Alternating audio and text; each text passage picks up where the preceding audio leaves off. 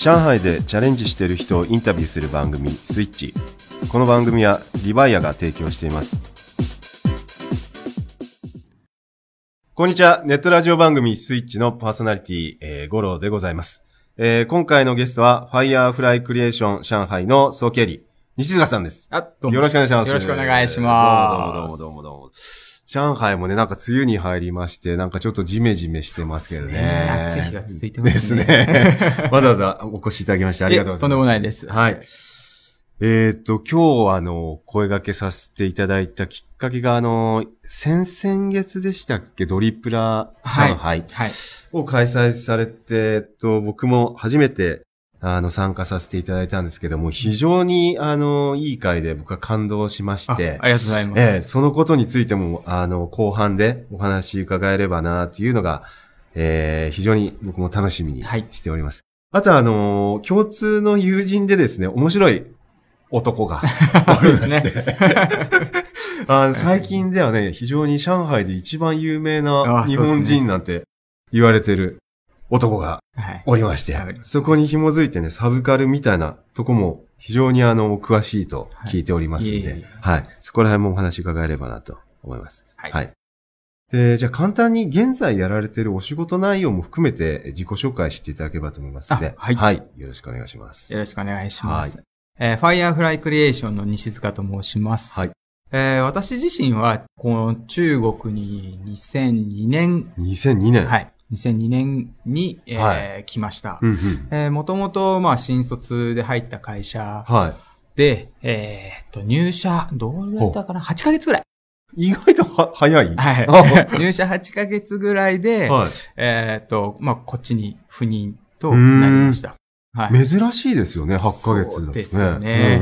あ、の、まあ、いわゆる、あの、ちょっと変わった 会社で。なるほどはい。あの、ね、現代風に言えばはい B な感じですかね。そうですね。でも逆に言うとそのおかげで、なるほどわな自分のような、うんうんあの、本当に右も左もわからない、ただ新卒でも、あの、中国に来そうですねる、はい、うんチャンスを、まあ、もらえたので、なるほどですね。はい。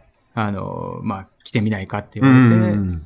はい、わかりました みたいな感じで、ノリで。ノリで来ちゃいました。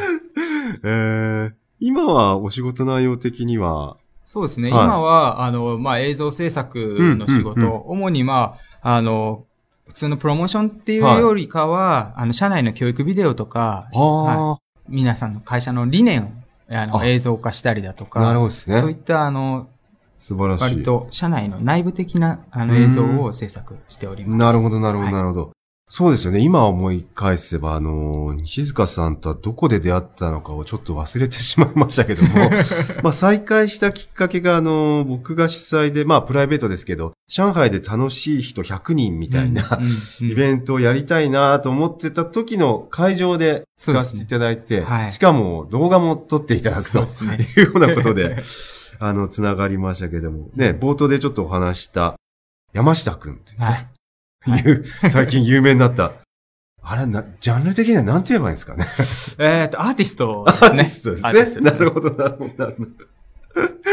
いや、あのー僕もサブカルはほとんどわかんないんですけども、はいあの、趣味がね、結構多いっていう噂もお伺いしてますけども、日本のサブカルは中国でははい。受け入れられてるのか否か、みたいなとことかいかがですか？いや、もう、い、受け入れられているかどうかって言ったらはいもう、完全にその、なんていうんですか、その、自然に存在していると。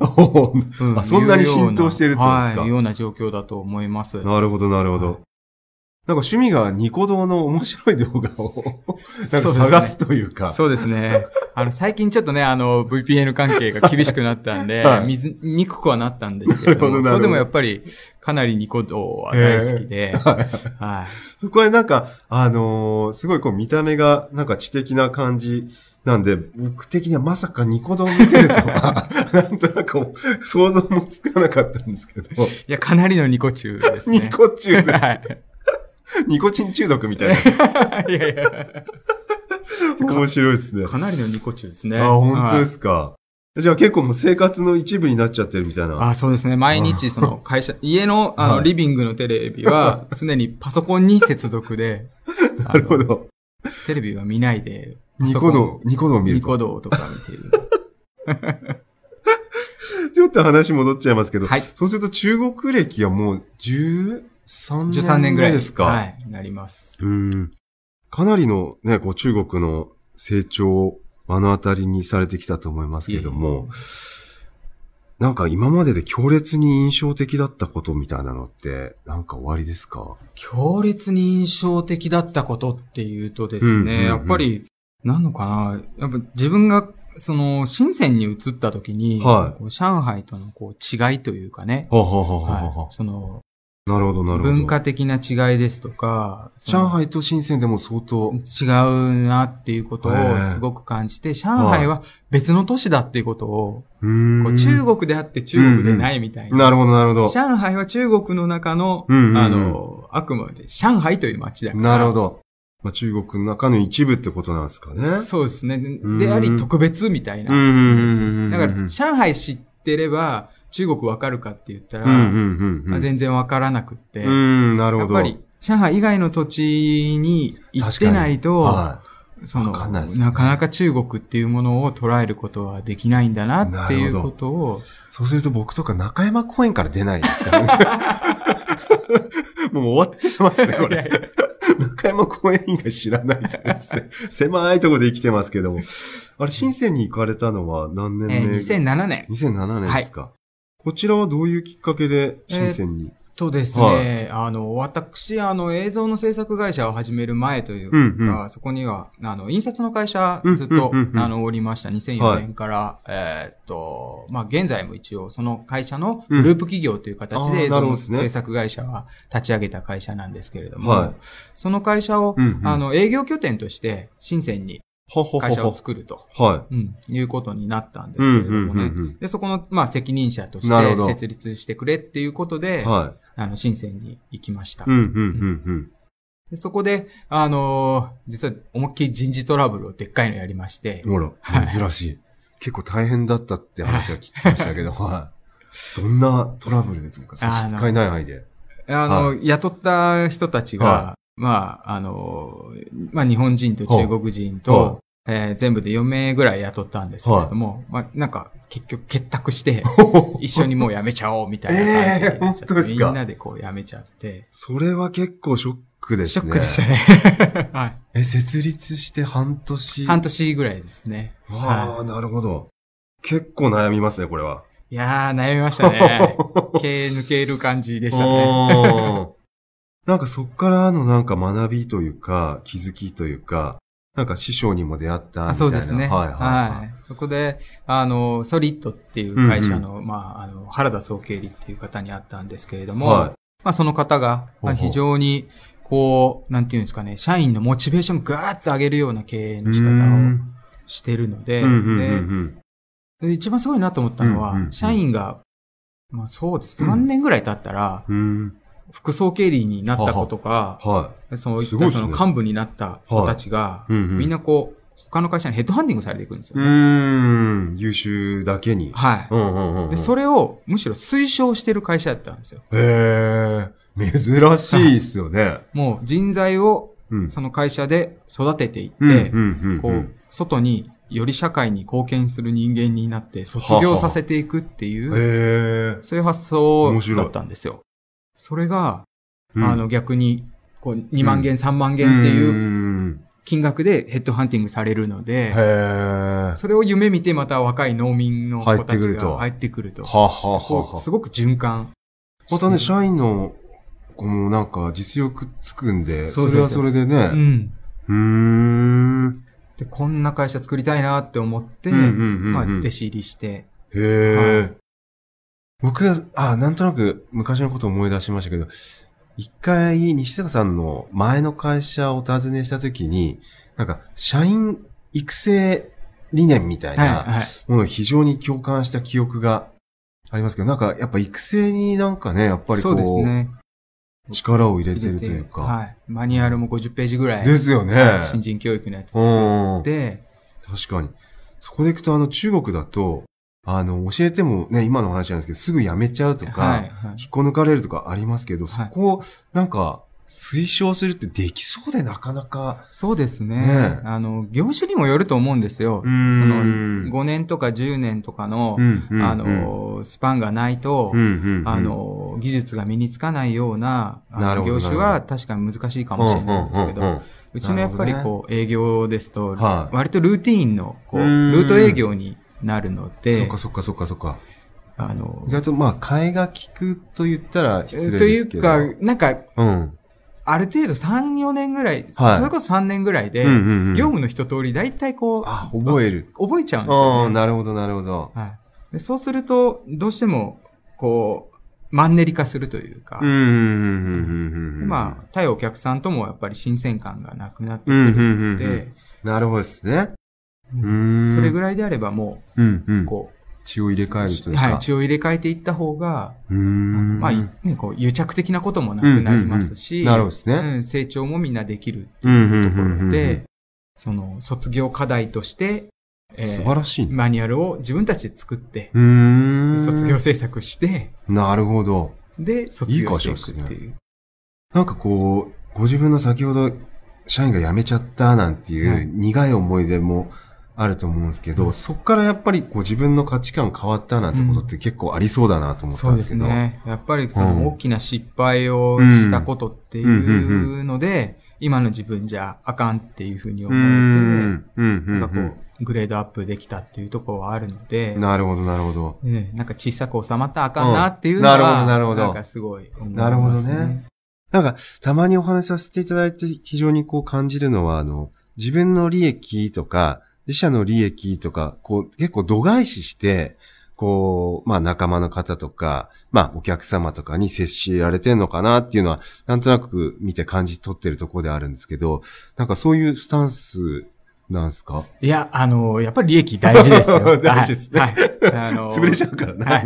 潰れちゃうからダメですし、やっぱり、あのーうんただ、その、お客さんから、うんうんうん。その、ありがとうって言ってもらった対価が、やっぱりこう、お金だと僕は思っているし、なるほどですね。そういったことの対価としてお金をいただけるお客さんうん。はうん、本当のお客さんであり。あ、の、やっぱりトラブルになりにくいし、うん、そうですね。はい。結果として。結果として、うんなの、で、あの、まあもちろん、うちのが失敗もあれば、ミスもありますけれども、はいまあ次へのしっかりとした対策を取れば、そういったお客さんであれば、こう、無理な要求とか、うん道理に反するようなことは、まあ絶対しないし、っていうので、トータル的な、なるほどね。そのクレームにかかるはコストみたいなものは、安くなるんじゃないかななるほどなるほど。い。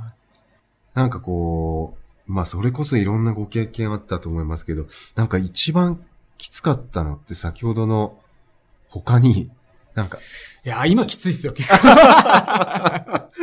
本当ですか？今きついっすね。今は、あれですか、どこら辺にこう課題というか、そうですね。やっぱりその新しく会社を始めて、はいはで、やっぱりその、プロダクツよりも、そのプロダクツも我々、うんうんなんていうのまだまだ弱い。うん。うでん。それを広めていくための営業力も、まだまだ弱いっていうところで、なるほどですね。はい。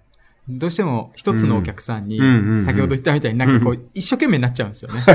非常によくわかります。一生懸命やりすぎちゃって、あの、次の、あの、種植えとか。水まきとか、こう、種まきみたいなことを、確かにね、か買った後に、あれ？やばいっつって、種まいてなかったとか。そう。そう、買って安心して、ああ、じゃあ次のやろうかってなると、次の動き出すまでがなるほど。時間かかっちゃって。なるほどですね。でそうすると結構社内のメンバー育成するっていうのも当然重要うん。ですし、なんかです、しまあ、プロダクトも強くしなきゃいけないしね。全部やんなきゃいけない。全部やんなくちゃいけ 結構大変です。なるほどね。あのー僕もまだ上海来て3年目ですけども、まあ最近だいぶ慣れましたけど、その、まあ仕事してたり、まあ、ましや異国の地にいると、いろんなストレスが溜まると思うんですけど、うんうん。そこら辺の解消方法がなんか自分で見出せてる方は、うん。まあ、エンジョイライフじゃないですけども、うん。楽しまれて、まあ成果も出されてますけど、なんかそこら辺ってなんか、あるんですか？こうバランス取る上でやられてることみたいな。そうですね。やっぱり僕、その映像制作してるけれども、うんうん。やっぱりいい作品とかを見ると、やっぱり、あ、クリエイティブな人たちは本当すごいなーってなるほどなるほど思いますね。うん。だから映画とかになるんですか？映画もうそうですし、あの、やっぱりそのニコ動の中でうんの、その、うん。あの、本当ね。感動するややつが、。才能の無駄遣いっていう。ちょっと見たくなってきたな、ニコ動。本当にね、おすすめのがいっぱいあるんで、本当ですいや、か本当にね、あの、あの、若い子たち、だあれでお金もらえるわけじゃないのに、うん。そうですよね。だからまあ、当然本業はなんか違うことをやっているけども、うそういうところで才能発揮してうるん人もいると。そうですね。で、それをやっぱり今の大人たちが、ううんまくことを、お金になる仕組みを、うん。あの、作ってあげてるっていうのが、うんうん僕はあの、ニコ動うんの、はい、あの、クリエイター推奨プログラムもすごいなと思う、いいなと思いますし。そういうのがあるんですねうんあの、まあ、いわゆる YouTuber もそうですよね。確かに確かに。はなんか上海でそんなのできないんですい。そうですね。だからね、なんか中国でもね、そういった、はその若い才能のある子たちが自由に表現する場があって。で、それに対して、いわゆる昔の投げ銭ですよね。うんうんそのストリートパフォーマンスに対しうんて、価値があると思ったものに対して。なんかお金をこう出していけるような、で、その子たちが食っていけるよううん、な、うん。うん、なんかこう環境っていうのは、ぜひ作っていきたいななんかね作りたいですよねと思うんですよね。今あのお話に出てた、まあ表現する場みたいな、うん。僕もなんか場作りの一つとして、まあラジオとかも、ちょっと捉まえてるところはあるんですけど、うん。なんか、まあ、あの、2部の後半戦に、あの、話は取っておきたいところではあるんですけど、七賀さんも、まあ、ドリプラも含めて、うん。なんか結構場作りはに、なんかこう意識されてるところもあんのかななんて勝手に想像してるんですけど、うん。うん。そこら辺なんかお考えはある感じですか？そうですね。やっぱはいりその、まあ、日本の良さみたいなところの一つに、うんうんうんそのやっぱ僕クリエイティブ性があると思うんですよ。うんなるほど。で、今中国っていうと、あの、クリエイティブなものが、あの、ない、みんなコピー文化だっていうふうに 言うけれども、僕もともと中国って、はむしろクリエイターの集団だと思ってるんですい。よ。なるほど。それはどういった背景例えばというか理由というか。うんその、12ヶ月のこううん。暦を作ったのも、実はこの中国が一番最初中国あー確かに。まあ春秋戦国時代だって言われてますし、で、やっぱりその孔子とか孟子とか、思想家の人たちもいっぱいうん。生まれていますね。し、で、あの、戯劇、あの、戯曲三国志演義ですとか、そういったその物語っていったものもいっぱい、あの、元々の中国にはいっぱいあって、それを日本が逆に輸入してきてね。逆にどっちがコピーしてんだっていう 話もありますけどね。そういったもの。のを、日本は僕は積み重ねる文化だと思って。はいはい重ねていく文化。ああ、なるほどですね。で韓国は逆に広める文化だと僕は思ってるので、ほこの三つがね、こう逆に一団結して。あ、の、やっていければ、うん。すごい、すごい強くなりますよね。すごいことができるんじゃないかなとは思ってます、なるほどね。だその時に、まあ、必要な要素でいくと、まあ、今、キーワードになったクリエイティブみたいなところうん。にね、エッジ立てて、なんか協力させるっていう意味でそうはで、すね。サブカルとかってよ、非常にいいコンテンツかいいコンテンなっていうツだと思うんでねす、よね。気がしますうんよね。だから誰も喧嘩しなくてうん済みますし、みんながニコニコできる、ねそこ重要っすね。コンテンツですよね。はいはいうん、そこに全くなんか、あの、ね。歴史みたいなものも入ってこないし。はい、はい。うん。みんながニコニコしながら協力できるのってなかなか、あんのかなと、なんか、他になんかありますかって逆に。まあ音楽ってね、もちろんその一つがだ、はい。音楽だと思いますし、アートっていうのももちろはい。んそういうものなんでしょうけど、うんうんうんうんあの、そこに笑いがあるのが、うん。なんかこう、ね。いいですよね。サブカルの良さなのかなっていあーなるほどなるうね。本当に、そのシュールな部分がある。そうですね。うん。まあまさにいやー、山下君盛り上がってなんですけど、ですよね。はいシュールな笑いね。あ僕もなんかあのー共通言語？うん。まあ、世界共通言語みたいなところでいくと、臭い話をすると笑顔かななんて言語じゃないですけども。まあ共通してこう伝わるものってなんだろうって考えたときに、やっぱ笑いみたいなの笑い。はね、めちゃくちゃ大事だと思うんですよ。はい。ちょっと中国でサブカル、どうやってもっとこう盛り上げるっていう。そうですね。一つは、やっぱり、その、ああいう山下くんみたいな、はい一つアイコンがいることがもう一つだと思うんですけど、やっぱり先ほどおっしゃったみたいに、はい僕は場場が、場が必要だと。集まる場が必要だなっていうのはすごい思ってて、まあ、コスプレイヤーさんが、あの、普段こう来れるところがあったりとか、まあ、あの、そうですね、その、DJ、うんアニソン DJ みたいな人が常アニソン DJ 来た。はい。ずっとこうね、演奏してたりする場所があって、そこで、あの、おたげを披露したりだとか、それちょっとやろうかな。そういうことができたりだとうんうんうんうんか、うんそれこそ自分の好きなうんコンテンツに、うあんの、ついて語り合える仲間がそこに行けば、あ、自分の作品を語り合う、うね。ん、あいいかなと思ってますね。ーなるほどね。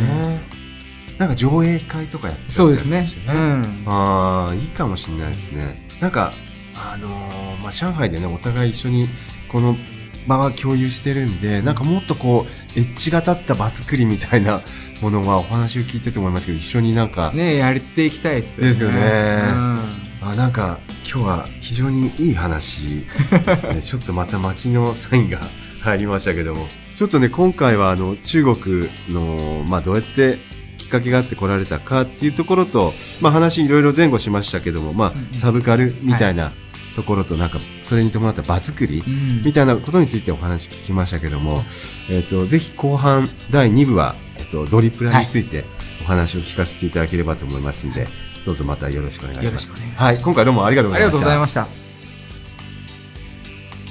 この番組はリバイアがお送りいたしました。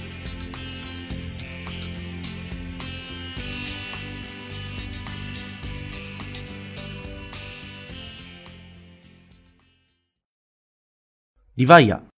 それは海外から日本語のポッドキャストを聞けるアプリ。リバイア。